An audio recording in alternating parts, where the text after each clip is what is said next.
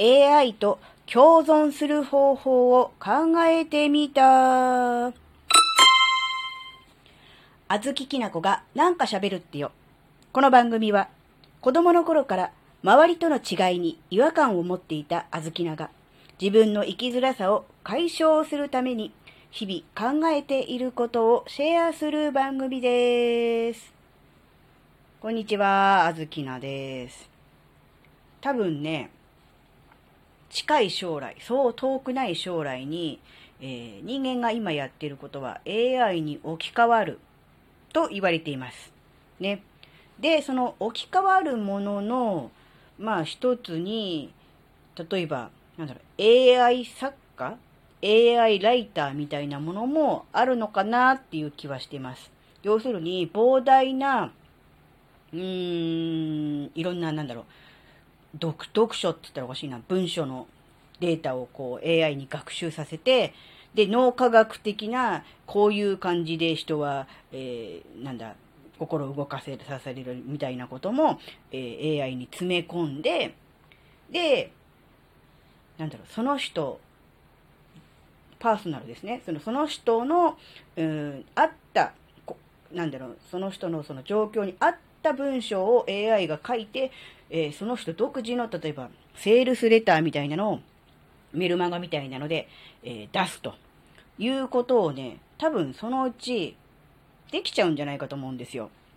ももしかしたらもうすでにやれてるのかもしれない。けれども、まあ少なくともそうなると思うんですよ。そうすると、なんだ、自分にピンポイントに刺さる言葉が、えー、満載のセールスレターが自分宛に届くから、より、なんだろう、マーケティング的には有効みたいな、そういう感じだと思うんですよ。なので、うーん、今ね、えー、人間がやっている、人間が書いている文章っていうのは、やがて AI にとって変わられてしまうのかもしれないなっていうことをちょっと思いました。うん。まあね、まあ AI がやってくれれば、まあ、効率いいですし、よりね、ピンポイントで人の心を揺さぶることができるのであれば、やっぱりそっちの方がいいっていうね、そういうふうに考えるのは、まあ当然といえば当然ですが、じゃあ、えー、ライターさん、作家さんは全員失業するのかっていうと、それもまた違うと思うんです。やっぱり AI が得意な文章、あるいは AI が得意ではない文章、人が書いた方がいい文章ってやっぱりあると思うんですよ。なので、うん、AI が得意なものは AI に、まあ、任せるというか、取って代わられるでしょうけれども、人間が得意な部分はやっぱり残っていくのかなって思うんですね。まあこれは何でもそうだと思うんですけど。で、人間が得意な文章って何だろうって思った時に、あずきなは、やっぱりね、自分の経験から来る学びや気づきを書くっていうことかなって思ったんですね。えー、AI でも似たような文章は書けると思うんですよ。もちろん、まあ、AI は頭いいっていうことになってますし、まあ、知識もあるから、うん、なんならね、AI が書いた文章の方が、えー、その人の心に刺さるかもしれませんが、うん、技術やテクニックだけでなく、人が心が動くのは、やっぱその書いた人がどういう人であるかっていうことと、えー、実際にどういう経験をして、どう思ったのかっていうことにも心が揺さぶられると思うんですよ。なので AI は知識はあるけれども経験はしてないですよね。誰かの経験や誰かの考えを自分の中に取り込んでアウトプットをしているだけですよね。うん、なので、やっぱり、うん、書き手、うん、なんだろうな、文章を書く方、出す方は、機械かもしれませんが、それを読む方、受け手は、どの時代でも、うん、人間なわけですよ。なので、やっぱり、受け手が読む方が人間である以上、やっぱり人間の言葉っていうのは、まあ、それなりの一定の説得力や、やっぱり心を動かす力はあるんじゃないかなって思ったんですね。なので、うん、自分の経験、そこから来た、えー、得た、えー、気づき、そして学びを、えー、書いていくっていうのがね、うん、長いスパンで考えると、すごく大事かなって。すべてそれじゃなくてもいいんですけど、文章の中にそういうものを、えー、織り込んでいく。そうすることによってより人間味あふれる文章にもなるだろうし、その人らしさみたいなのが出てくると思うんですよ。うん、なんだろうな。文章の巧みさみたいなものは AI にはかなわないと思います。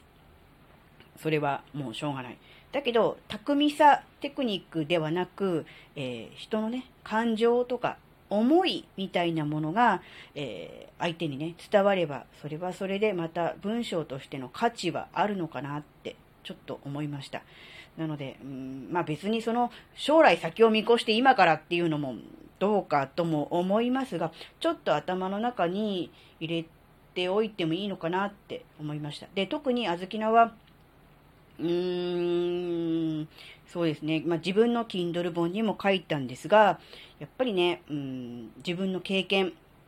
から来る、うん、思いとか、うん、気づき、学びみたいなものを、うん、発信していきたいっていうことは、えー、ね、あの本にも書いたし、うん、実際ね、あの音声配信でもしていますので、うん、なんだろうな、方向性としては、間違ってはいないんだろうなって、今の、うん、主流ではない考え方なんですね。特にあの、Kindle 本作家さんの中では、えー、こういうふうに考えて、えー、作家活動をしている人っていうのは、えー、多数派ではないとは思うんですが、でも、長い目で見ていけば、なんだろうな、間違ってった方向には進んでいないんだろうなっていう、そういうふうに思っています。なので、まあ、あの、なんだろうな、ツイートが爆伸びするとかね、バズるとかね、えー、本がバカ売れするってことは